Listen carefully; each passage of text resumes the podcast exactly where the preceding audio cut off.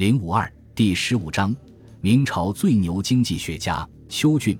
明成化二十三年（公元一四八七年）十二月，即位仅数月的明孝宗朱佑樘收到了邱俊送来的一份石破天惊的礼物——邱俊呕心沥血二十年完成的煌煌巨著《大学演义部》。《大学演义》是南宋理学名家真德修的名作。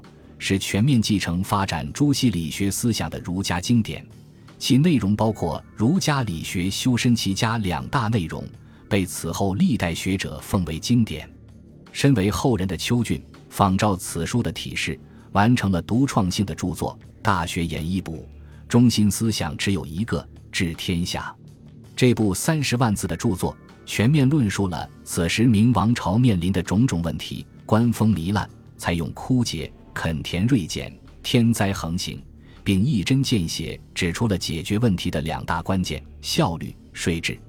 而其中具有颠覆性思想的是一句话：“识货者，生民之根本也。”在重农抑商政策实行上千年的中国，第一次鲜明提出了商品经济是国民经济根本的主张。著作分二十三卷，卷卷皆讲经济政策。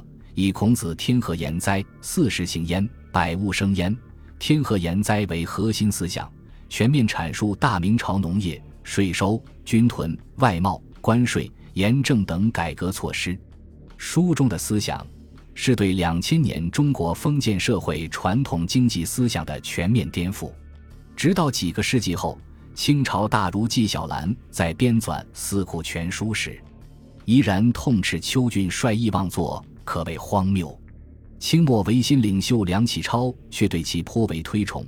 一日，梁启超与某西方富商交谈，对方大谈西方近代重商主义思想。梁先生大笑，手指一本《大学演义补道》，如之说：“此书早尽言也。”在邱俊生活的明朝中期，此书一经问世，自然引起轩然大波。时任内阁辅臣的徐溥认为邱俊之说妖言惑国。但年轻的朱佑樘却深感兴趣，数夜挑灯研读。石机长嗟叹：“言大明竟有如此奇才也。”数日后，对邱俊表达了读后感。此书既为救时之良策，更为之万世之远谋。当即下令福建布政使负责刊印，全国发行。正是以这部《大学演义部》为参考，少年登基的朱佑樘大刀阔斧。开始了对于大明王朝政治经济的全面整合。政治上，一书中官职不在多，却在效用；良臣不在品德，却在督考。朱佑樘启用王叔为吏部尚书，设立京察专选评考制，及后来张居正考成法的前身。税收上，如邱俊书中所言，国家财税之锐减，一在土地兼并、黄册萎缩；二在米粮通运，耗费巨大。三在机构重叠，关节横生。朱佑樘简化了税收体系，裁减税收机关，在全国范围内遏制兼并，并继续开放辽东和湖广的无人区，招募农民屯垦，缓解土地矛盾。更推出了赊纳银钱制，即农民可将半数税粮以白银方式缴纳。这一条，即是后来一条鞭法的前身。弘治五年，原内阁首辅刘吉被撤职。邱俊以礼部尚书身份入阁，首开明王朝尚书阁老先例。之所以破例，看重的还是他这份治世之才。邱俊也未让朱佑樘失望，除高瞻远瞩外，具体改革措施上，邱俊更谋划详尽。弘治三年，朱佑樘着手整治江南税赋，清理历年积欠。邱俊认为百姓苦于苛政，不宜催逼，需平抑赋税。方可两难自解，继而详细谋划，重施周陈时代的平米法。在具体税收策略上，邱俊推出了问责制，即每年秋收初期，地方官要向朝廷报计划，具体税额以朝廷下发的凭票为据，不得肆意加征。小小的改动就堵住了官员贪墨的口子。在税粮运送上，邱俊推出了兵补制，每年负责押送运河税粮的运军。由兵部统一补贴，减轻运军负担。运军所过知府县，由当地布政使和按察使联合监督税粮押运盘点，实行集体负责。他还创立扣分制，凡税粮有减损，各级负连带责任的官员都要被扣分，扣分到一定程度便自动下岗。苦心谋划下，成化朝时期连年入不敷出的明王朝中重现生机。数百年后，清末政治家曾国藩也曾感叹：“前明弘治时，民不加赋，却国用足，成为我朝之见也。”在成为阁老后，邱俊做的最重要的一件事——严政改革，影响更是深远。改革的对象，正是朱元璋时代杨思义首创的开中法。开中法的本意是要在国家垄断盐业贸易的前提下，用授权盐业贸易的方式，鼓励商人向边关输送粮食。但在明朝中期，这一政策已很难实行。